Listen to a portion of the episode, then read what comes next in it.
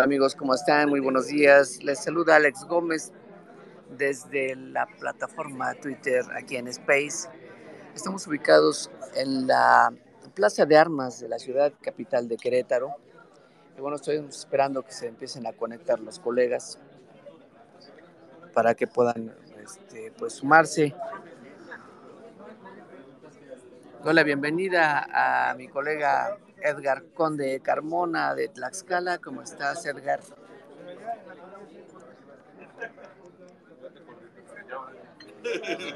Muy buenos días.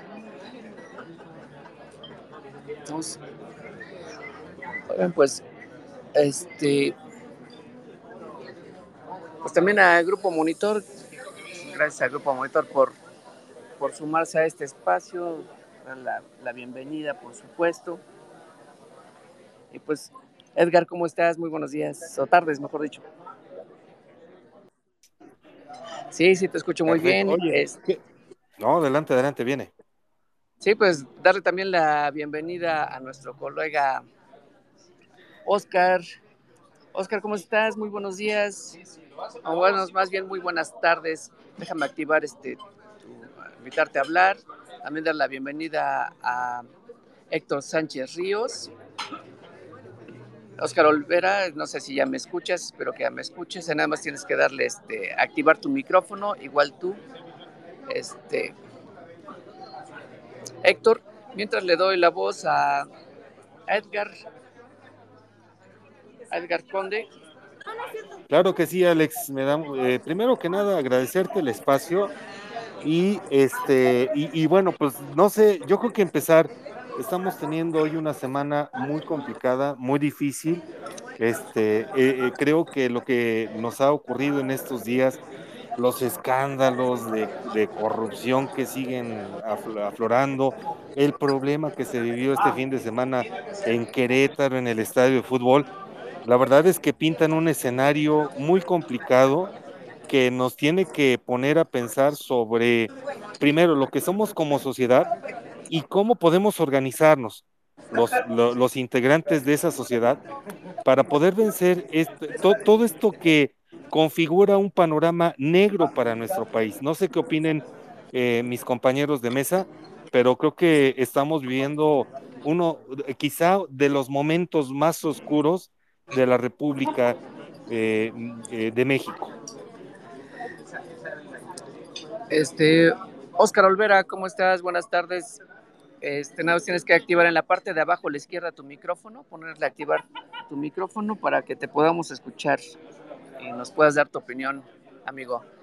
Em, empezando pues, en este día, a partir de este momento, pues con pues, el Día de la Mujer, no si te, si te es posible, y también este, quiero dar la bienvenida a Héctor Cinesio Moreno, que es analista y editorialista de temas políticos, es experto en gerencia estratégica en campañas electorales, historiador y pues es un queretano distinguido. Querido Héctor Cinesio, ¿cómo estás? Bienvenido.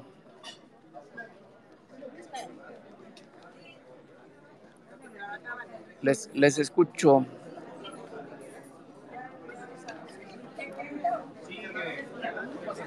Héctor Sánchez Ríos, no sé si me escuchas, ojalá puedas escucharme en la parte de abajo a la izquierda, pueden activar sus micrófonos. Les voy a decir que lo puedan activar.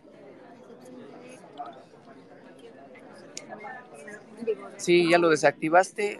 Tienes que volverlo a activar, Héctor Cinesio. Héctor Sánchez Ríos. Adelante, Héctor. Darle bien, también quiero darle la bienvenida a Norma 6906. ¿Cómo estás, Norma? Buenas tardes.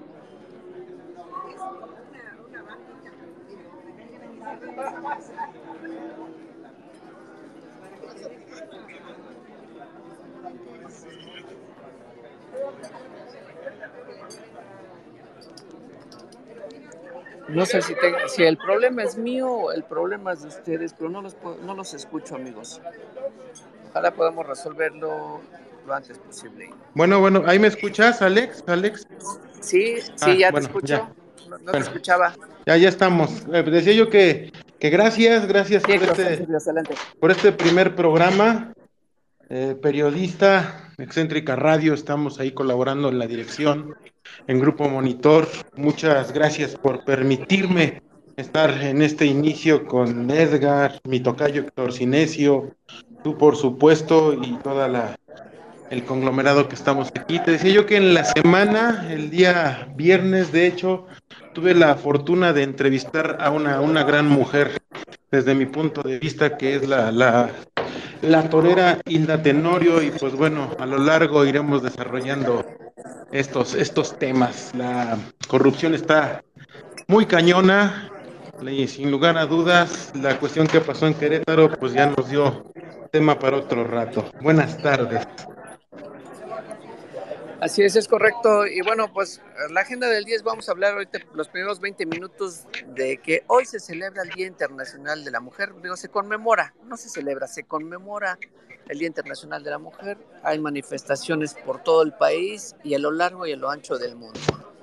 Pero desde su perspectiva, bueno, pues hemos visto que la mujer ha ido empoderándose poco a poco, que la sociedad machista ha ido cediendo un poquito de espacio para ellas, para su participación, para sus derechos. Sin embargo, el feminicidio sigue siendo una constante en nuestro país, en México. ¿Qué nos puedes comentar al respecto, mi estimado Héctor Sánchez? Después le la palabra a Héctor Cinesio. Mira, gracias. Sin lugar a dudas, el tema es delicado, sobre todo, hay que decirlo en Tlaxcala porque en Tlaxcala impera mucho el concepto aún de machismo. Sin lugar a dudas se está, se está creciendo, sin lugar a dudas se está cambiando la cuestión, pero lo vemos en el sentido, por ejemplo, de la política, ¿no? En Tlaxcala que muchas mujeres dicen, no, pues yo no le entro porque le tengo que pedir permiso a mi marido. La otra eh, lo veíamos en otro nivel en el mundo de la tauromaquia. Me expresaba la torera, por ejemplo, Hilda Tenorio. Me decía, es que mira Héctor, dice, yo pido, yo pido igualdad, no preferencia. Yo pido igualdad porque a mí, a mí, a mí no me gustan los carteles femeninos, decía. Dice, y no me gusta porque somos puras mujeres. ¿Por qué no nos ponen al tú por tú con las figuras o, con el otro sexo, ¿no? Dicho de otra manera. Entonces yo creo que se está creciendo, pero a pasos cortitos en algún lado. Y, bueno, no hay como, decía ella, no hay como hacerlo con el estudio y la inteligencia sin dañar a otros. Es correcto. Quiero darle también la bienvenida, Héctor, si me permites, a Yuria. Ella es promotora cultural y quisiera, Yuria, que nos comentaras tu experiencia. Tú eres una mujer pues con bastante trayectoria en esto de la cultura y la promoción cultural. Ojalá pudieras comentarnos, pues, ¿tú qué opinas acerca de la conmemoración del Día Internacional de la Mujer? No sé si este, por ahí chequenle le estoy viendo las invitaciones para que puedan participar. Este, en la parte de abajo a la izquierda de su pantalla está un microfonito, hay que activarlo. Debe aparecer en rojo, tiene que estar en azul, que diga MIC Act. Eh, una, una, disculpa que te interrumpa, Alex. Es importante entrar a, lo de la AP, porque a mí me ocurrió lo mismo. En el teléfono, tienen que hacerlo desde el teléfono lo activabas y, lo, y se desactivaba. Entonces hay que entrar a, las aplicaciones y de ahí permitir que, se active y, ya para que no haya lío. Es correcto. Héctor Cinesio, también te veo muy quietecito. Me da mucho gusto verte en línea. Oscar Olvera. Saludos, Gama. Buenos días. A Rox. Rox, qué gusto verte también ahí conectada. A Carls que es de Pinotepa Nacional, es psicólogo en educación especial. Sandra también, este, ojalá nos pudieras compartir tu opinión. Este debe ser un espacio abierto. A ver, este, ya te tengo ahí, Oscar, Oscar Olvera. Hola, buenas tardes, muchas gracias. Al fin esa tecnología lucha conmigo, pero estamos aquí. Alejandro, gracias. Qué gusto saludarte. Oye, pues interesante. ¿Ya regresaste a Tlaxcala? ¿Por dónde andas ahora? Justamente anoche regresé de Veracruz, ando aquí en Tlaxcala, pues ya sabes que me tocan muchos, varios estados por, por visitar, pero hoy en Tlaxcala con un día precioso, este, bonito. Y pues bueno, eh, el 8 de marzo, un día eh, importante para las mujeres y todavía más importante para los hombres. Tenemos que hacer un cambio total de percepción de lo que está en el entorno de las mujeres y los hombres tenemos esa gran responsabilidad de apoyarlas.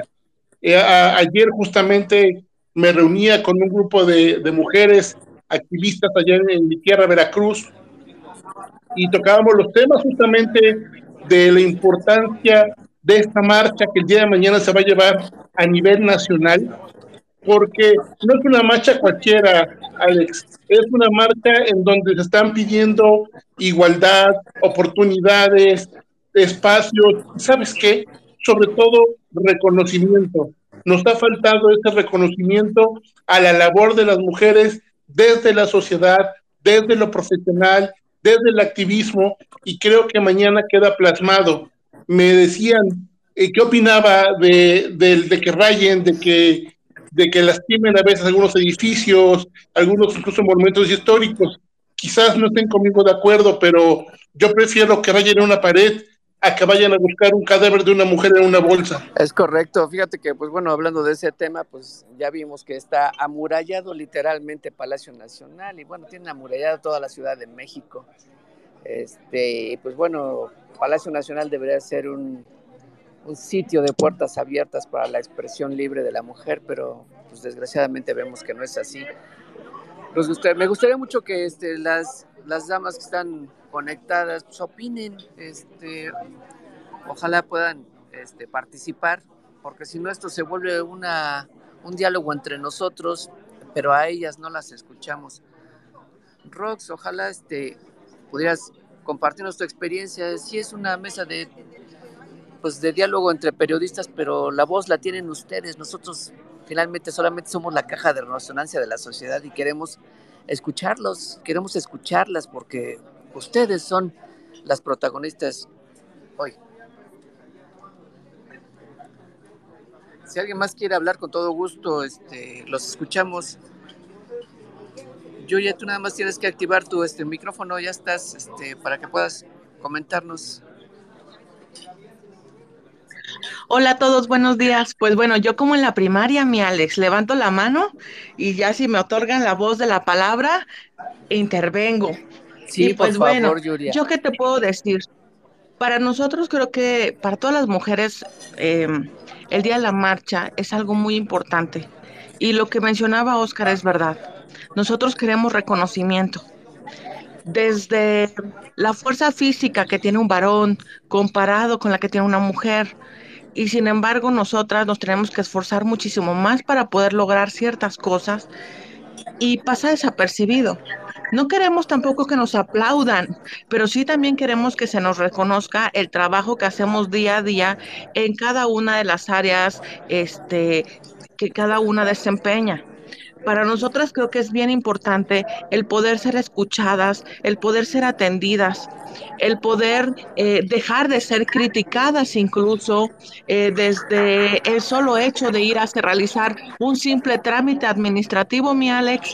y si tú llegas este, como una mujer eh, ya mayor o una mujer de, no sé, 40 años, vestida pues más recatada, a que si llega una señorita más jovencita, ¿sabes? A ella se la atiende primero que a las demás, pero aparte a esa que se la atiende, todavía para atenderla, tiene que tolerar las miradas, tolerar comentarios, tolerar invitaciones, que a veces incluso las debe de aceptar, ¿sabes? Para que entonces su trámite pueda girar y pueda avanzar.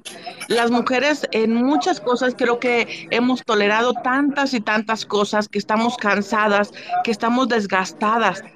Todos los días nos levantamos pensando que nuestro trabajo pueda ser tomado en cuenta de una manera seria, que, se, que sepan que nosotras luchamos todos los días para sacar adelante a nuestra familia y, y sobre todo a nosotras mismas, que nos esforzamos igual que ustedes y que merecemos tener ese mismo valor, que merecemos que cuando una mujer muere, porque una mujer es asesinada, que los ojos del mundo volteen y que entiendan que no es una mujer más, Se trata de la vida de una hija, se trata de la vida de una madre, de una hermana, de una amiga, de una prima.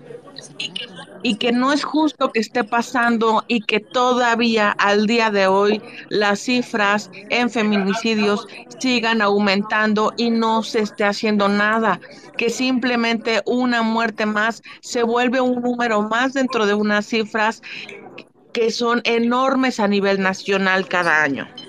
Entonces, el hecho de que la gente se enoje porque se raya un edificio es la única manera a veces en la que una mujer puede lograr que alguien la voltee a ver y le pongan atención y que entonces escuchen lo que tenga que decir, que escuchen que desapareció su hermano, su hijo, su vecino, su papá, su marido y entonces, ¿qué es preferible? ¿Hasta dónde te puede llegar la hasta dónde te puede llevar la desesperación de pedir que te volteen a ver?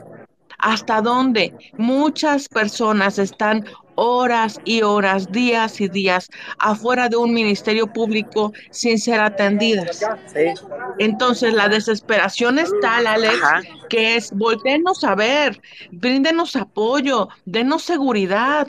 Queremos salir a la calle y aunque se escuche a choro, porque ahorita lo vemos por todos lados, pero sí queremos salir a la calle y sí queremos sentirnos seguras. Queremos ir a lugares públicos como los hombres sin tener que agarrar y jalar la bolsa y ponértela enfrente y caminar rapidísimo. ¿Y por qué enfrente y no de lado? Porque si ven que vas caminando sola, te la pueden jalar. Ponte la bolsa de frente, cuélgatela en el cuello y abrázala y camina de frente. Y esas cosas los hombres no lo hacen y las mujeres sí tenemos que hacerlo para tratar de protegernos a nosotras mismas. Es correcto. Fíjate que en este 2022, a pesar de que estamos viendo pues una amplitud y una, un diverso catálogo muy amplio de oportunidades para la mujer, pero seguimos viendo que pues hay un avance muy lento, no los políticos siempre traen a las mujeres en el discurso, pero no vemos claramente la participación de la mujer de una manera decidida, de una manera oportuna, de una manera en la que nosotros podamos sentir su presencia y el poder de decisión eso de hablar de mujeres empoderadas, qué bonito se escucha, pero en la práctica pues seguimos viendo que las mujeres tienen que defenderse con dientes y uñas ante el llamado patriarcado, ¿no? Pero yo creo que más bien es un tema de solidaridad, de empatía, en el cual los varones tenemos que tenemos que actuar. O sea, finalmente la sociedad está actuando, pero vamos muy lento, nos cuesta mucho trabajo. ¿Alguien más de los los oyentes, los compañeros quiere hacer uso de la palabra. Cuando ustedes gusten, ¿eh? Este, adelante. Bueno, sí, si me, si me permites, Yo, yo quiero hacer mención de algo a, propósito de lo que mencionaba Yuria, y es que nuestro gran problema, y, y te hablo de la realidad de Tlaxcala, que es mi realidad inmediata, que del 2020 al 2021 pasamos del lugar 26 al 13 en tasa de víctimas de feminicidio. ¿A qué voy con esto? A que al final de cuentas no se trata de que la sociedad visibilice este grave problema. Se trata de que al final de cuentas, en los diferentes órganos de gobierno, en los diferentes eh, niveles de gobierno, no existe esa visión de entender lo que significa la agresión a las mujeres porque al agredir a una mujer no estamos agrediendo a un ente, estamos agrediendo a la sociedad en general. Y eso nos tendría que llevar a la reflexión de por qué y cómo tenemos que trabajar para combatir este cáncer. No es posible que en pleno siglo XXI estemos todavía discutiendo en nuestro país una cuestión de igualdad una cuestión de seguridad para las mujeres, porque eso, eso debió haber quedado ya bien cimentado desde hace no años, sino décadas. El problema es que al día de hoy yo no sé si sea la falta de capacidad, la ignorancia o la omisión la que esté mandando la agenda pública en tema de violencia hacia las mujeres. creo yo que necesitamos eh, generar un frente común en todos los estados, desde todos los espacios, no nada más el periodístico, para hacer que, que las autoridades, sobre todo las instancias de administración y procuración de justicia, asuman su rol de manera responsable, de que creo yo que la sociedad está cansada de que vengan muchísimas declaraciones de funcionarios que digan que sí estamos con las mujeres, que sí nos preocupa el tema de los feminicidios, pero pues al final de cuentas estamos viendo cómo las cifras nos hablan de un alto porcentaje de impunidad, es decir, crímenes de mujeres que no han sido resueltos, que no han sido calificados, que no han sido eh, eh, los, los responsables, a pesar de que se tengan a los responsables, de que estos no hayan sido llevados a, a, juicio, de que no hayan sido encarcelados. Creo que la impunidad es el tema con el que tendríamos que estar luchando de manera frontal en todos los sentidos, en todo el país. Muchas gracias. No, al contrario, gracias a ti, Edgar, por tu participación. Este, no sé si Héctor Sinesio tengas ahí algún problema para comentar, pero nos gustaría escucharte. Héctor Sánchez Ríos también, te veo muy calladito. Se andan muy bien portados hoy, no sé qué les pasó. Hola, mi Héctor Sinesio, qué gusto. ¿Cómo estás? peleando con la tecnología. Qué bueno, me da mucho gusto escucharte. ¿Cómo estás? ¿Qué opinas acerca bueno, de este tema del Día Internacional de la Mujer? Pues mira, yo creo que parte del proceso de integración de la mujer pues debe de ser el que corte todos los espacios. Todos los espacios, incluso me refiero a este. A este, si te das cuenta, eh, tenemos minoría de mujeres, no, no, no hay equidad. Aunque fue una convocatoria abierta, eh, no hay equidad. Sentido, con lo que comentabas, se necesitan foros, foros hay que aprovecharlos. Eh, estamos viviendo una etapa en México de transición, eh, cambio de paradigma, y es muy importante ahí el papel de la mujer. ¿Qué le vamos a aportar? Una de las efectivamente es a la educación. Eh, vemos hoy lamentablemente eh, el porcentaje de mujeres que accede a las universidades no es en proporción a las que terminan una carrera. Estamos hablando que hay una desigualdad en el tema de que si es mujer cobra menos por un trabajo que hace lo mismo o más que un hombre. Esas son las situaciones que tenemos que poner en la, en la agenda. Lamentablemente yo creo que muchas veces se desvirtúa el árbol con el bosque, porque efectivamente muchas veces nos ponemos ahí con el tema de que nos indigna bien edificios, pero no nos indigna, y esto lo digo eh, en el tema del género, ¿no? nos, no, no, no, no nos molestan los chistes que son misóginos, no nos molestan los chistes que denigran a una mujer. En este momento es donde debemos de tener que mostrar que somos solidarios y que realmente somos aliados que no nada más de pose o de foto o porque es el Día Internacional de la Mujer, sino que no es una labor diaria, es una labor que, que, se debe de, de, hacer para deconstruir una sociedad que no es igualitaria, que se busca la equidad, pero que se avanza con pasos de tortuga. Así es, es correcto. Y bueno, este, pues las mujeres que tenemos conectadas, sí, Sandra, te escuchamos con todo gusto, adelante. Perdón, al igual que todos, batallando con los micrófonos, pero ya por fin pudimos, me presento. Sí, soy Sandra Aguilar, soy originaria de Tamaulipas, represento al Colegio de Periodistas en Tamaulipas pero radicando en la Ciudad de México, sin duda un tema importante con respecto a esto que estamos hablando del Día Internacional de la Mujer. Bien lo dijeron también, los estuve escuchando a todos, están amurallados ya muchos lugares, lamentablemente aquí en la Ciudad de México. Y yo creo que lo triste mm, o lo lamentable de este día tan importante es, es el compartir este, a más generaciones que la lucha por nuestros derechos lamentablemente tenga que ser este, alzando la voz, violentando a más personas. Este, tenemos miedo, por supuesto que tenemos miedo en muchos temas, en los temas de feminicidios, que como todos los que estamos aquí sabemos que van a la alza, no solamente en la Ciudad de México, a nivel nacional. Tenemos miedo de que se nos siga estigmatizando de que la única manera de exigir nuestros derechos es con violencia, es con marchas, es con grafiteando lugares emblemáticos de esta bellísima ciudad. Y creo que lejos de querer este, o de lograr este, el reconocimiento de esa eh, paridad, estamos haciendo todo lo contrario y que no termina aquí, ¿sabes?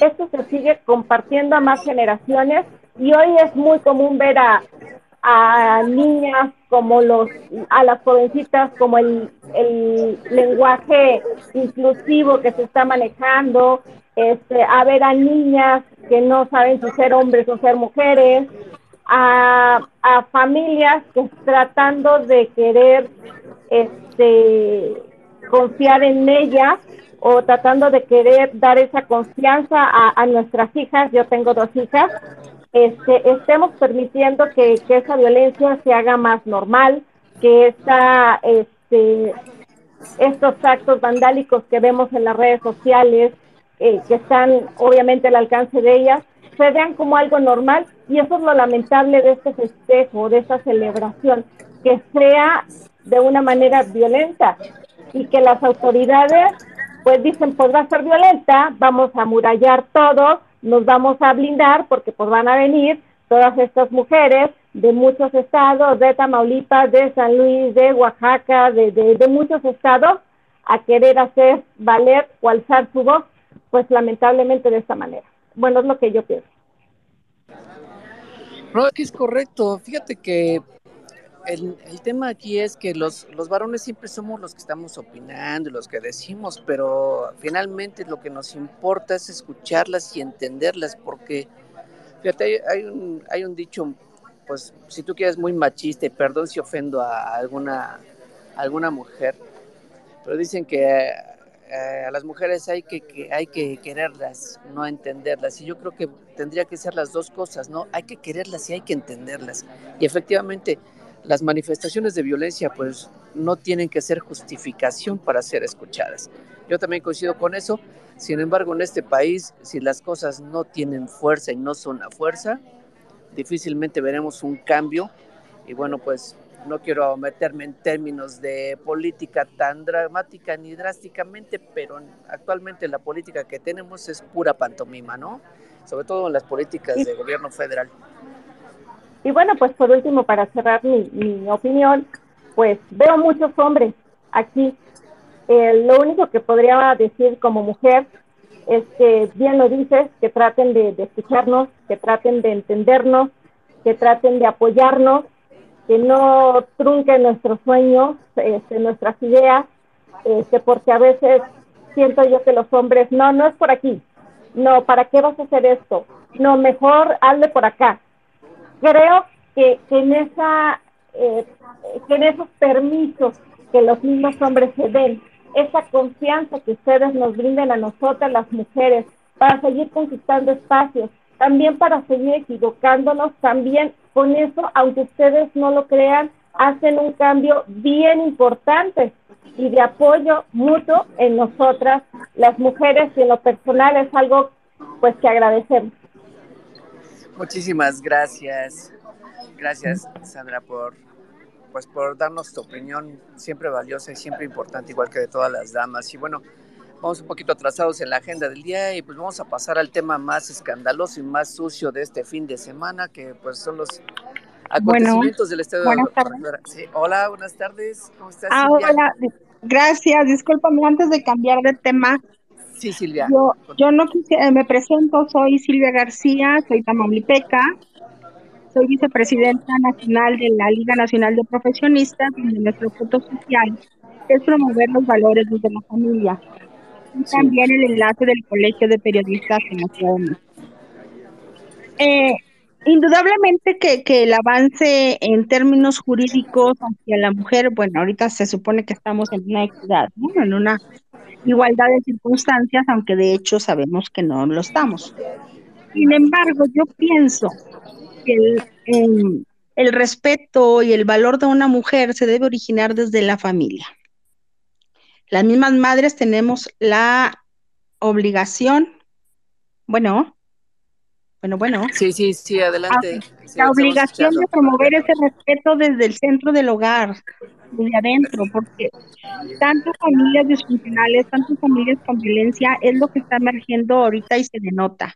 Si las mismas mujeres desde el centro familiar, desde el núcleo de la familia, eh, marcamos las bases, creo que vamos a tener un buen reflejo de respeto y de entendimiento y de apoyo a la figura femenina porque no se trata de un día de la mujer, de un día de las personas que tienen vagina, no. Se trata de, de, valorar al ser humano que representamos y de, de, fortalecernos y de empoderarnos, porque nosotros como mujeres tenemos dos o tres veces más la carga porque no podemos negar nuestra naturaleza, que es tener los hijos y criarlos, aunque ahora se hace eh, en, en, conjunto con el esposo y el núcleo familiar, pero es nuestra obligación como mamás estar al pendiente de los hijos. Ese es mi aporte. Es correcto. Fíjate que es, es verdad, eh, los valores en la familia son importantes y son trascendentes y son los que nos definen. Dicen que en la educación se mama. Y cuando se habla de que la educación se mama, pues es que se origina en el núcleo familiar, definitivamente. Y bueno, déjame darle la voz a Julián, que desde hace un ratito está este, a Julián Martín. Hola Julián, ¿cómo estás? Hola, buenas tardes. Eh, mira, un poco rápido, una observación que he hecho desde que he visto estas marchas femeninas, feministas, perdón. Eh, una cosa, yo creo que hoy día estamos en un, una transferencia de, cómo nos estamos manifestando. Es cierto, México históricamente se ha notado que si no presiona socialmente, si no se presiona socialmente al gobierno por mediante marchas, lo hizo mismo AMLO cuando, cuando hizo toda esta pantomima de querer de tomar este, presidencia y bla, bla, bla, bla, si no se hace por medio de marchas, el gobierno no te escucha. Y llámese la derecha, la izquierda, el centro, quienes, hayan, quienes estén en el poder. Lo único que hoy sí me duele y, me extraña que estamos haciendo este parteaguas en estos años es que sigamos estando divididos, hombres y mujeres, cuando realmente yo creo que eh, los derechos de las mujeres, si bien las mujeres deben de luchar este, por, sí, por ellas mismas, yo creo que sería un, un, un, un, una, un ¿cómo se llama? un retrueno sobre todo lo, lo que es México a, ni, a, a nivel sociedad, que marcháramos juntos, o sea, no tienen por qué ser, bueno, yo marcho como porque son mujeres y los hombres no, no, no, no, están invitados porque solamente es para mujeres y es mi día y bla, bla, bla, bla, bla. Entonces yo creo que ya hay que, ya hay que romper este paradigma de hombre-mujer, eh, mío, mío, o tuyo, tuyo. Entonces yo creo que el, el ¿cómo se llama? el aporte que se le puede hacer o, esta presión social que se le puede hacer al gobierno, a la misma sociedad, es que veamos a hombres, hombre, mujer, de cualquier otro tipo de género unidos. Ya dejémonos de estar eh, dividiendo los géneros, eh, si son hombre, mujer, él, ella, lo que sea. Ya dejemos de estar eh teniendo esta división. Esa es una. La segunda que dijo Silvia es muy cierto eh, la, toda esta eh, crianza de niños, que no solamente es de la mujer, hoy día ya tenemos padres solteros y yo tengo muchos, yo conozco muchos casos cercanos donde la mamá se ha ido y le deja a los niños al papá, eh, viene de un, de, un, vínculo o de un núcleo familiar que hoy día se ve amenazado, y la verdad yo me quedé con la boca abierta cuando yo leí las noticias, la ley antichancla o la ley antisandalia y me lo explicaba una maestra, dice, imagínense hoy día, digo, anteriormente podíamos tener control de los niños, pero con esta ley ni siquiera les podemos alzar la voz. Yo tengo unos niños grandotes, yo tengo unos niños grandotes que me costaba mucho trabajo, uno por mi tipo de, de, de, situación, este, con la relación con la mamá de mis hijos, que era difícil, ahora con este tipo de ley, yo no me quiero dar, yo no, yo no quiero imaginarme, yo tengo un sobrinito que al día de hoy yo lo crío junto con toda la familia, o sea que es muy, muy pilas, es muy, muy vivo, pero si tantito le das la, eh, ¿cómo se llama? La misma cuerda de su propia vida, o sea, que, que mismo que, que él mismo tome las riendas de su vida, imagínense qué va a salir. O puede salir un niño muy inteligente o un agresor de mujeres en potencia. Entonces, Así yo es, digo, pero regre- regresamos al tema, ¿no? El tema es que la educación se mama. Entonces tiene que ver Así desde es. el núcleo familiar. Definitivamente ahí es donde se gesta todo. Y, y luego hay otra, hay otra cosa que también es, y hay que tener mucho en cuenta, digo, la verdad, digo, yo lo he notado con mis hijos, con mis amigos, las amistades. Las amistades son un peligro. La verdad es que también el núcleo familiar cuenta mucho, pero, y aquí disculpen, espero no ofender a nadie, un par de pechos o un miembro largo, este, a veces influye mucho en el, en, el cómo es la gente. Yo tengo amigos que, que muy jóvenes eh, le dieron la espalda a su familia por irse con una novia, eh, tengo familiares que, que se peleaba por, con, con la familia por el novio. Entonces, digo, también Hey. digo, hay que entender que en, Sí. es- en- en esta, en esta vida puede pasar todo. Julián, si nos permites, este, Eso vamos es a todo. dejar a hablar a Jazz, que me- desde hace un rato pidió la palabra, y este, porque se nos va a acabar el tiempo y no todos han participado. Les pido también a, lo- a todo mundo que pues, seamos un poquito lo más breves y concisos, por favor, para que podamos este, todos participar. Julián, te agradezco mucho tus palabras. Muchísimas gracias por participar. No, no, no, dale, dale. Jazz, te escuchamos atentos. Gracias. Sí, buenas tardes ya. Bueno, eh, en lo personal tengo más de tres décadas en, los asuntos de la mujer. Eh, es la próxima semana, como cada año en Naciones Unidas, se llevan a cabo encuentros de más de 5.000 organizaciones no gubernamentales de mujeres, que ahora será virtual. Ojalá que puedan eh, visitar la página del CSW eh, para que participen, se enteren, es una posibilidad. En lo Ajá. personal, considero que las marchas bien organizadas sí tienen mucha fuerza Claro que sí. y que todas las mujeres que participen deberían de pugnar porque no se manifiesten de manera violenta, porque ese puñito, ese desvirtúa absolutamente toda nuestra causa. Y si de por sí, independientemente de que haya grupos que se quieran manifestar eh, pintando y golpeando, hay grupos de choque del mismo gobierno que se meten en las marchas para reventarlas. Entonces, mi, mi sugerencia sería, pues que eviten. Hay muchas maneras de manifestarse. Pintando, rompiendo, agrediendo, no es la causa. No, no, no nos va a resolver el problema. No debería de ser la manera en que nos manifestemos. Es, eh, tenemos una libertad eh, de expresión, sí, pero no en, en, la forma de agresión. Y yo he escuchado que, que está bien que haya grupos que así se quieran manifestar. No, no está bien, porque ese grupo, un 20% desvirtúa el 80% del trabajo que hemos hecho. Entonces, concientizar de que si bien es cierto que somos libres de la forma en que queremos expresarnos, pues que no nos afecte lo que es el objetivo real de una marcha o de una demanda, porque para eso es la marcha, es una demanda al gobierno de justicia, de, Estado de Derecho para todas las mujeres. Eso es en lo que debemos de, enfocarnos y que no nos sigan viendo como, como un, un, un grupo eh, de, de violencia. Estamos hasta el tope de violencia y lo vimos eh, recientemente, no necesito decir más. Yo creo que no es nuestra función como mujeres salir a las calles armadas, ya sea con, con martillos, con lo que sea. Y sí, coincido y lo dije en una reunión de, eh, de aquí de Spaces de, de, mujeres, casi me matan, porque les dije, la equidad es que juntos podemos, podamos sacar la agenda de una equidad de género. Y equidad de género no nada más habla en beneficio de las mujeres, habla en beneficio de los hombres. Por lo tanto, los tenemos que sentar en la mesa, para que juntos podamos sacar adelante eh, eh, este planeta. Yo sí les dije, ¿por qué no invitar a hombres? Yo no digo que lo dejen abierto, puedes invitar a tu hermano, a tu papá. E, es que se meten violadores adentro. Hombre, por favor, hombre. O sea, entonces no hay control en las marchas, se mete quien sea. Pero no es para golpear reporteros, no es para golpear eh, personas que están en la calle que, que, son hombres. Hoy el presidente dijo una cosa que ninguna mujer ha salido a desvirtuar que no hablamos de la economía. Tenemos años, años en, a nivel internacional luchando por la igualdad de pago.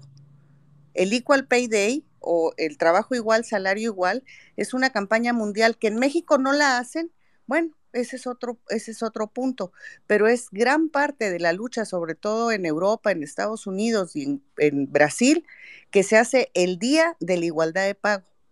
Son agendas que estamos nos están quedando pendientes, desde luego, porque nuestro punto focal hoy por hoy en México es el feminicidio, pero la desigualdad es mucha. A mí no me consuela que en el gobierno haya igualdad en las cámaras, en el gobierno, cuando vemos puro florero e impresentables, que para mí son las vergüenzas de género, y por lo cual no avanzamos en esas posiciones que deberíamos de estar. Muchísimas gracias. Al contrario, Jazz, muchísimas gracias a ti. Eh, fíjate que pues al escucharte inspiras. Gracias porque este, esta participación tuya nos abre los ojos a lo verdaderamente importante. Y yo creo que sería este pues prudente decir que tenemos que involucrar para empezar yo creo que la iniciativa privada que son los principales generadores de trabajo en este país a los empresarios y vamos a tratar de hacer algo por ahí. No sé de qué manera podríamos hacerlo, pero tenemos que hacerlo como sociedad organizada y que pues los periodistas tenemos que hacer nuestra parte, tenemos que hacer que sus voces se escuchen y se escuchen fuerte. Y para tal caso, pues yo quisiera pedirte que nos dejaras, por favor, en primer lugar, en, ya sea en una mención ahí en Twitter de tu servidor, de la página web y de la otra, tenemos que conectarnos entre las partes interesadas porque seguimos trabajando muchos aislados, muchos sin conocimiento, muchos queremos aportar, pero la verdad es que no hemos hecho un esfuerzo importante y yo quiero hacer el compromiso aquí ante mis compañeros y ante los amigos que nos escuchan a que el Grupo Monitor pues se abra, abra esos espacios a las mujeres, a su expresión y porque necesitamos escucharles, necesitamos cambiar como sociedad. Yo creo que eso es lo principal, ¿no? Y bueno, pues si me lo permiten, ahora sí vamos a cambiar de tema. Gracias nuevamente, ellas. Y pues vamos a hablar de la broncota que hubo en el Estadio Corregidora este sábado, donde pues, se hablaba que hubo 17 muertos y según el gobernador de Querétaro, Mauricio Curi, y las cifras oficiales es que hasta el momento no había muertos, y había dos heridos de gravedad y teníamos una docena de pues, policontundidos, como dicen, o sea, tremendamente golpeados. Entonces, cedo el micrófono a quien quiera hacer uso de la palabra. Alex. Sí. Alex, Alex, oye Héctor. Adelante, Héctor Sánchez Ríos. Mira. Guamanta Tlaxcala, oh, excéntrica radio. Guamanta Tlaxcala, eh, excéntrica radio. Ahorita leyendo el, el periódico el esto, que es el que yo leo en la cuestión deportiva, a mí me llama mucho la atención eh, una declaración que hace Mauricio Curi. Dice, voy a dar contigo, no mereces estar en las calles queretanas y no lo vas a estar más. Tu sentencia legal y social va a ser del tamaño de tu cobardía y violencia. Vamos a dar el ejemplo de que esto no va a suceder jamás. Eh, no sé qué pensar, la verdad. Lo que sí sé es que todo esto se desata desde las redes sociales cuando las porras se empiezan a dar entre ellas ahí en las redes sociales. Y bueno, ya vimos, ya, ya vimos en qué culminó. Sí, la, la bronca estuvo tan fuerte que bueno, pues Desafortunadamente, y debo de decirlo, por ahí un reportero de TV Azteca fue el que dijo que extraoficialmente había 17 muertos cuando pues realmente no hubo ningún muerto, eh, de acuerdo a las cifras oficiales. y pues a la participación y a la intervención del gobierno y de la policía y pues todos vimos que ni la policía municipal de Querétaro ni la policía estatal, pero sobre todo la empresa que fue contratada para resguardar la seguridad de los pues de los asistentes a este partido ahí en el Estadio de la Corregidora aquí en Querétaro pues cumplieron con su labor. Si bien se vieron rebasados, tampoco se vio una acción de prevención o de contención o incluso, ¿no? De reagruparse y empezar a hacer la separación, pues al menos de mediar para que no siguieran golpeando a los, este, pues a los fans del equipo Atlas de Jalisco, ¿no? La verdad es que eh, yo no, a mí no me gusta mucho el fútbol, debe ser sincero, pero el deporte y las familias queretanas están ofendidas por la reacción de estos malandros que llegaron de manera tan agresiva. Y... Mira, aquí, permíteme, antes de que Edgar, por favor.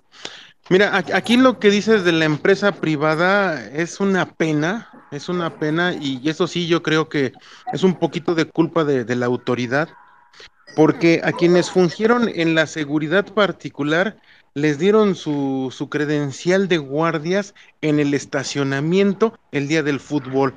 Yo creo que es parte de lo que se tiene que normar y obviamente es parte de lo que tendrían que ver las directivas futboleras. Perdón, Edgar, adelante. No, no, no, al contrario, al final de cuentas se trata de enriquecer.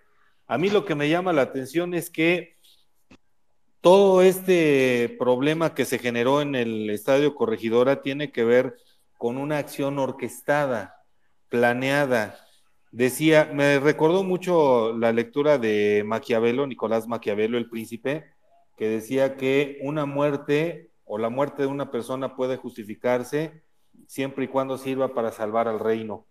Eh, y en este sentido, las agresiones que vivieron eh, hinchas del, Atlas, del Guadalajara, a manos de, pues, podríamos decir, pseudo seguidores del Querétaro, fue una acción artera que tiene que ser investigada a profundidad, no solamente por el gobierno del Estado, sino también por el gobierno federal, porque eh, creo que desde mi perspectiva esta agresión tiene un origen, el grado de polarización que hemos vivido en nuestro país en los últimos años eh, se traduce en agresiones de esta naturaleza.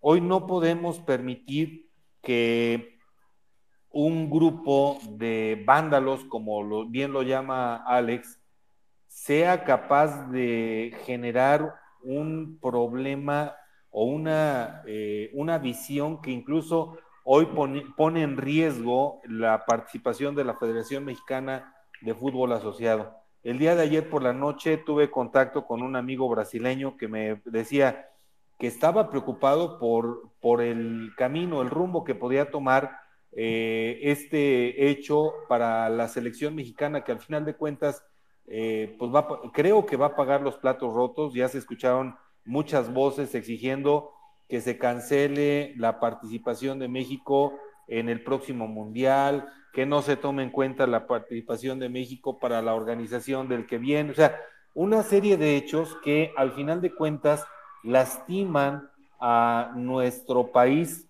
por donde se le quiera ver. Sí, definitivamente es muy grave lo que aconteció y pues tan es así que los partidos de la Femex Foot han sido suspendidos, México podría ser sancionado a nivel mundial, nos dejarían fuera también incluso hasta del mundial y pues vamos de mal en peor. Yo creo que además la cultura de participación, pues digo, todos sabemos que entre porras, pues hay, hay broncas, ¿no? Pero incluso se habla de que fue un acto premeditado, que en redes sociales se gestó y que, pues bueno, la, la bronca derivó por fin el día del partido. Entonces, este, yo creo que aquí el, el tema es que necesitamos como sociedad evolucionar. Y bueno, yo quisiera pedirle a Héctor Cinesio que nos comentara al respecto. Adelante, Héctor.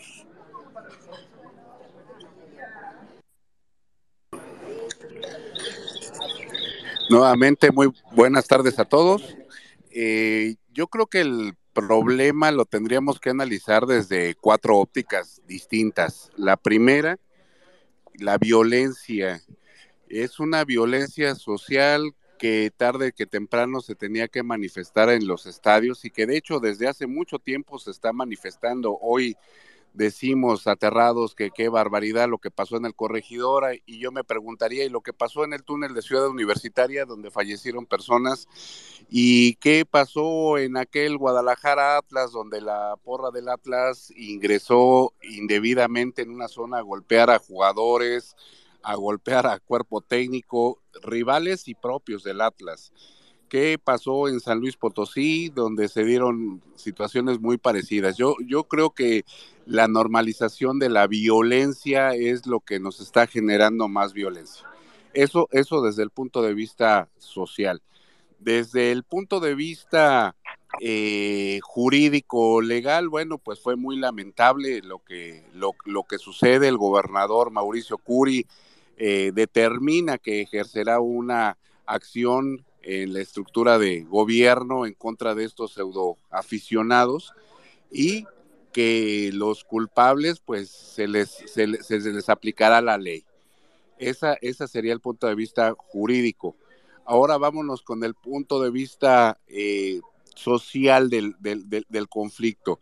Eh, sí hay lesionados, pero no podemos decir o no podemos ignorar víctimas aleatoriamente. Por un lado, es verdad que la gente de, del Atlas, concretamente la barra 51, fue la que recibió más, agresiones.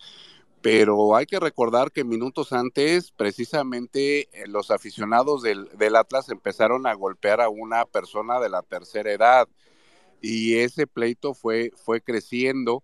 Eh, se llegó a proporciones, bueno, dantescas ya creo que la mayoría hemos visto las imágenes donde no son personas, son, son, son, son animales los, los que están ahí atacando a grupos de, de, personas de, de diferente eh, equipo, ¿no? Pero dentro de todas esas, este, tragedias, pues también eh, eh, había aficionados de de veras, había aficionados que cuando empezó la bronca le cambiaron, le prestaron su playera a alguien del Atlas, los acompañaron a, los escoltaron hasta sus vehículos para que pudieran retirarse. Y eso habla muy bien, esos, esos son los aficionados, los otros pseudoaficionados que fueron una minoría, eh, una minoría grotesca. Bueno, pues esos, esos, insisto, ya los vimos en los, en los, en los videos. Finalmente, la, la, cuarta parte, eh, donde yo ah, eh, pondría a discusión eh, mucho de lo que podríamos este, comentar, es que un atlista, David Madrano, fue el que empieza a hacer en redes sociales el tema de que había 17 muertes. ¿De dónde lo sacó el señor? quién sabe. Eh, ¿Quiénes fueron las fuentes no reconocidas que dijeron que habían generado 17 muertes? Nadie, lo ignora. Pero de ahí todo mundo se trepó. Aquí mismo en Querétaro, una regidora, eh, distinguidos columnistas empezaron a retuitear que había muertos en el estadio, algunos hasta vieron ambulancias de, de Semefo y es muy interesante que el reporte sí da cuenta de cerca de 40 lesionados en distintos grados, pero que afortunadamente al momento de hoy, pues no, no, no, no ha habido fallecidos. Sí hay gente que todavía está un poquito grave, pero, pero no, no, no hay fallecidos. Sin embargo, en este punto es donde me llama mucho la atención tengo amigos que están en Europa, amigas, y ellos comentaban en redes sociales, este, qué barbaridad lo que está pasando en México, 17 muertos. Y me llama mucho la atención porque casi todo eso se generó por inorgánico. Alex, tú sabes que algo inorgánico es algo que alguien, que alguien mueve, no es algo que la ciudadanía, que, que alguien se le ocurrió dar un retweet, un like sino que estuvo muy, muy maquinado. Hoy día te metes a la búsqueda de Google y pones ahí 17 eh, muertos en Michoacán y lo que te aparece son noticias de Querétaro. Me llama muchísimo la atención ese punto de vista. Y si de ahí nos vamos a que hay situaciones que definitivamente las investigaciones deben de aclarar, como el hecho de que en este partido hubo menos gente de seguridad privada, en este partido hubo menos elementos policiales, en este partido a alguien de seguridad se le ocurrió abrir la dichosa jaula que es donde los equipos visitantes, sus porras normalmente están separados del resto de la afición asistente. Eh, de dónde sacaron picos, de dónde sacaron radios, de dónde sacaron navajas. Eh, sí, sí, sí, sí es, sí es espeluznante pensar eso. Yo dejé de ir al fútbol porque de repente me prohibían entrar con mi bastón o entrar con un encendedor. Entonces, la verdad, me trataban peor que, criminal. Yo he tenido oportunidad de, entrar cuando daba clases de ajedrez en, prisión y la verdad es que eran menos este, eh, exhaustivos que la gente de seguridad para entrar al estadio. Y sin embargo, vimos que muchos de ellos traían mochilas, vimos que muchos de ellos eh, traían eh, herramientas que dices, es, esto es eh, imposible. ¿Qué teorías hay? Bueno, hay teorías muchísimas. Hay una que maneja el Grupo Reforma, que se trató de un ajuste de cuentas entre, entre delincuencia organizada, entre gente del cártel Jalisco Nueva Generación, que está en la barra 51, y gente que tenía que ver con, algún movimiento en el caso de San Juan del Río, ¿no? Eso, eso es lo que se ha eh, llamado mucho la atención. Eh, pero creo que el asunto va muchísimo más allá. ¿Quién es el dueño de Gallos Blancos, por ejemplo? Si es eh, eh, un senador de, Morena, ¿por qué, por, qué aquí en Querétaro? ¿Por qué? Porque esta situación que ya, insisto, no es nueva, no se había dado en otros, en otros, en otros lugares, con esta violencia. El hecho de que desnudaran a, a varias de las, de las víctimas este, eh, de, la, riña me llama la atención. El 17, los cuerpos desnudos, es un mensaje, es un mensaje entre bandas hacia quién es el mensaje. Eso tendrá que deslucir la, la, autoridad. Y en ese sentido, yo creo que Mauricio Curi tiene al momento eh, la confianza de los queretanos de que se va a llevar hasta las últimas consecuencias y que va a tratar de aparecer pues una verdad acerca de lo que pasó ese día en el corregidor. Sí, definitivamente, pero es que desde cualquier ángulo que lo veamos, pues muy grave, ¿no? Muy grave. Quisiera darle la palabra a Político, que desde hace un ratito nos está pidiendo la palabra. Adelante, a Político, escuchamos por atención. Ven, muchas amable. Escucha, que yo no escucho bien, no sé si tengo problema con la señal.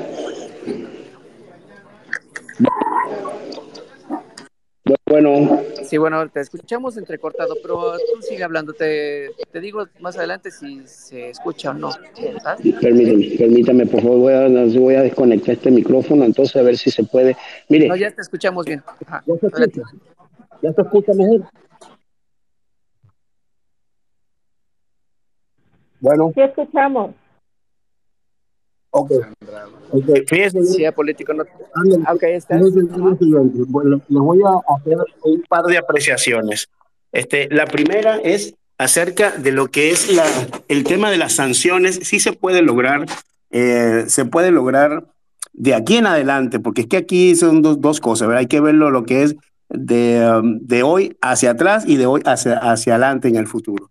Yo pienso de que se puede lograr eh, estabilizar y normalizar el tema de la afición, eh, el, que se pueda desarrollar un evento importante para mucha gente. Pues yo no soy muy futbolero que se diga, pero, pero bueno, este, una, una, dos veces asistí ahí contra los gallos con el América y también había rollos y también, pero no había en ese nivel, fíjense que no había. Entonces, yo lo que digo es que eh, eh, les toca ahora a los diputados locales, a los regidores, al gobierno del Estado, crear mecanismos, sanciones fuertes para evitar estas cosas. Déjeme decirle que Margaret Thatcher lo logró hace muchos años. Ustedes no, no sé si se acuerdan, alguna vez leyeron esas, ese juego de, de, Juventus con Liverpool. Eso era increíble, eso era incontrolable. Los hooligans eran era la barra más fuerte que se podía ver en el fútbol. Sin embargo, Margaret Thatcher lo logró. Eliminó y erradicó eso que hasta los hooligans tenían que irse para otro país más bien si es necesario. Pero ahí, ahí en Londres, Inglaterra, ya no volvió a ocurrir esos desmanes, esas desgracias que ocurría en el pasado. ¿Cómo lo hizo? Lo logró. ¿Cómo lo erradicó? Mediante sanciones, mediante penalizó este tipo de, de vandalismo, porque la verdad que ese, ese es el, hay que llamarlo por su nombre. Y la otra cuestión, este, bueno, ese por un lado. La otra es que yo sí creo de que el partido Morena tiene todo que ver aquí. Tiene muchísimo. Esto fue, para mí, esto fue fabricado, esto fue orquestado por esta gente, porque la semana pasada el mismo presidente se burló, se burló de lo, del fusilamiento de 17 personas y bueno, y la verdad que no, ignoró esto y más bien lo, los agentes de información de ese partido, los Chairos, más bien se burlaban del tema y se reían y se burlaban. Entonces a mí me parece muy todo muy extraño de que pues el presidente del Club Gallo, senador de Morena, luego un, un, eh, eh, un periodista pues que ya tiene renombre, emite la información, pero inmediatamente el ministro presidente de la Suprema Corte, Saldívar, ya enviando condolencias, ahí se vino este Astillero, se vino Villamil, se vino un poco de gente retuiteando, Gibran Ramírez también, pero de, de, un, de una información falsa, de, una, de algo que, no existía. Entonces todo esto a mí me demuestra, y así como le dice el buen Héctor Sinesio, de que usted pone 17 muertos y ya, y ya no aparece ya le echaron, ahora sí que le, enterraron ese tema, le echaron tierra y más bien ahora son lo que aparece es Querétaro. Entonces, más bien Morena para mí fue golpeando al gobierno del estado de Querétaro, al gobierno del PAN, para dentro de las próximas, ya estamos en, en, épocas electorales y para mí es que, pues que sí tiene mucha, mucha responsabilidad, tanto el presidente pues como el partido. Ah, muchas gracias, eso es cuanto. Muchísimas gracias, a Político. Aunque no conocemos tu nombre, pero fíjate que tienes toda la razón. Era un tema que ya se venía ventilando en redes sociales y que desembocó efectivamente en la gresca que tuvimos, pues la fatalidad aquí en Querétaro el, el, el sábado pasado. Y bueno, quisiera ver si es posible que este, nos comentes tu punto de vista, Edgar Conde. Te veo muy calladito, Oscar, Olvera también andan, andan muy bien portados hoy. Que se nota que es lunes, cierre, no fuera viernes, ¿verdad? Héctor Sánchez Ríos, repórtate. Ya sé que estás ocupado, pero ojalá. Ahí voy, ahí voy, aquí estoy, ya. El, tra el trabajo en el horno ya se terminó por hoy. Ya estamos. Pues mira, yo quiero felicitar a, a, este, a político, porque hasta que alguien se atrevió a ponerle punto a las IES. Ayer yo discutía con alguien en un post que tú, que tú viste y por ahí. Bueno, de entrada empezamos el día con una opinión del periodista Humberto Ríos Navarrete. Y ahí se empezaron a ver muchas cosas. De ahí hubo un intento de politiquillo que tiene trabajo en Morena en Tlaxcala hay que decirlo, que me dijo o me expresó. Dice, si no te das cuenta ahí lo que pasa, que los gobiernos de Jalisco y el de Querétaro son panistas. Por lo tanto, ¿qué podemos pensar? Hoy, eh, hace unos segundos antes de mi intervención, este amigo le ha puesto los puntos a la IES y yo coincido totalmente con él. Desafortunadamente, hemos visto una agresión total o el intentar arreglar las cosas con agresiones. Suena feo y suena eh, raro a lo mejor, ¿no? Pero, pero se habla que, o la queja eterna de todos los gobiernos municipales, eh, cuando menos en Tlaxcala, es el así nos dejaron. El, es que fue el culpable quien se fue pero yo creo que también no es modo de resolver las cosas. A mí aquí en mi, en mi tierra me han intentado amordazar, lo voy a decir, me han intentado mandar a callar y a una periodista local inclusive le valieron su casa. Entonces, sí es creíble que utilicen la violencia como método de desestabilización en cualquier cosa para lograr sus objetivos. No sé qué opinan.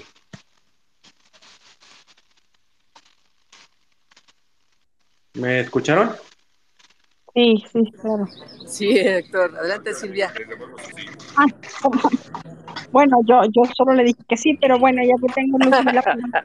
Yo no soy experta en fútbol, pero sí soy licenciada en Derecho y, estoy estudiando, bueno, acabo de concluir la especialización en lenguaje, eh, detección del lenguaje de comportamiento peligroso a través del lenguaje no verbal. A mí me queda claro que este acto fue un acto premeditado y que solo pone en evidencia la corrupción y, y las puertas que abre la austeridad republicana. Es todo lo que voy a decir. Gracias. Adelante, Héctor Cinesio, con todo gusto. Sí, definitivamente lo comentábamos desde el Twitter, el día que empezaron la, la situación, empezaron a llegar los videos y de inmediato tratamos de, de empezar a seguir una línea. Todo nos llevó a, a- a- a este David Medrano, que era el que empezó, que a la fecha no se ha disculpado, que a la fecha eh, ignoramos cuáles son sus otros datos, de dónde saca los 17 muertos. Eh, muchos alegaban que las fotografías eh, identificaban plenamente que estaba levantando los cadáveres. Bueno, qué bueno que, que- que Silvia eh, sea una abogada y que nos pueda corroborar precisamente la situación de que los grupos de emergencia no pueden levantar cadáveres. Tiene que llegar eh, una unidad del CEMEFO, tomar nota y sobre todo hacer el levantamiento. No nada más es, este, ah, qué barbaridad, este, mire, hay un muerto en la calle, sí, vamos a moverlo, lo vamos a llevar en taxi. Ayer una eh, influencer ponía en una de sus cuentas, bueno, mándenme una foto, si no, del muerto de una, de una camioneta del CEMEFO que está en el, en, el estadio Corregidora. No había nada de eso. Me llama muchísimo la, la, la atención, sobre todo, en un momento dado donde el asunto de José Ramón Beltrán efectivamente no se ha resuelto, una llamada que se filtró entre Gers Manero hablando del ministro Saldívar Queretano, por cierto, y que también retuitea el hecho, que manda condolencias. Y me llama muchísimo la atención también en un momento de que la popularidad del presidente va hacia niveles sumamente bajos. Me llama mucho la atención, hay un personaje que aparece constantemente en videos y fotografías que trae una playera de Juárez, que aparece en fotografías con, con, con, la, con la eh, porra, por no decir pandilla de, de, de Juárez, y que participa activamente en, la Gresca. Yo creo que sería prudente dividir entre lo que fue propiamente la Gresca con lo que fue un, una pelea criminal entre pandillas, eh, que fue la que, la que sucedió en, Querétaro. En la Gresca, como, como, como siempre eh, suele pasar, digo, para nadie, a algunos que hemos ido alguna vez al fútbol, no podemos negar que la barra 51 del Atlas junto con la Monumental de la América, junto con una de Tigres que ahorita se me escapa, son de las más, son de las más agresivas. Pero una cosa fue lo que pasó de pelea en tribuna y otra cosa muy distinta fue las escenas que vimos donde, insisto, el hecho de dejar desnudas a las personas noqueadas, eh, pues es un mensaje entre, entre criminales y el hecho de que David Madriano manejar el número 17 me llama sumamente la, atención. ¿Por qué no 30 muertos? ¿Por qué no 20? ¿Por qué no 50? ¿Por qué no mil muertos? ¿Por qué 17? Coincido contigo, Héctor. Fíjate que, este, pues qué raro, ¿no? O sea, todo el mundo, sobre todo ahí los promotores, y debo decirlo y subrayarlo, los promotores de los muertos que supuestamente hubo en el corregidora fue Televisión Azteca. El nombre del reportero lo reservo porque no vale la pena darle crédito a un sujeto que se dice periodista y emite opiniones a priori y genera todo un clima de incertidumbre y descontrol y que no dudo que también sean parte de esta orquesta. Recordemos que Televisión Azteca pues sigue siendo parte del corporativo llamado Morena y 4T y que están al servicio del presidente, Yo hay que decirlo, ¿no? Finalmente no es un secreto, es igual que la jornada, ¿no?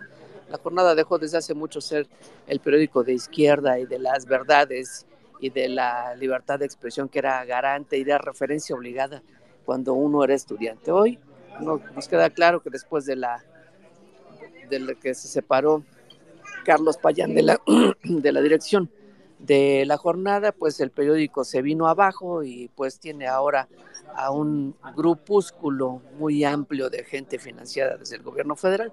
Y pues desde ahí es donde se generan todos estos chismes, rumores, y que finalmente estamos viendo una campaña de ataque frontal hacia el gobierno de Mauricio Curi acá en Querétaro y que buscan desprestigiarlo. ¿Por qué buscan desprestigiar o, o golpear al gobierno de Mauricio Curi?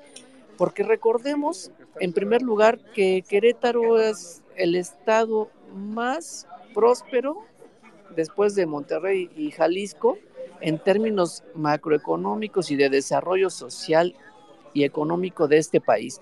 Se ha vuelto un motor de la economía regional muy importante para el Bajío, si no es que, pues, si no es el primero, cuando menos deberá ser el segundo, y que bueno, es herencia del otro exgobernador panista que es Pancho Domínguez, y que finalmente Mauricio Curi lo está haciendo bien, y perdón que lo digamos abiertamente, pero Querétaro tiene una sociedad tan generosa que quienes tenemos la fortuna de vivir aquí estamos día a día comprobando que el queretano promedio es un ser amable, es un anfitrión, un anfitrión estupendo y que además, tras de todo, es una sociedad tan honorable, tan culta y a la que finalmente son, insisto, muy generosos. El queretano promedio es una persona tan agradable que por eso uno viene de vacaciones y se queda uno a vivir.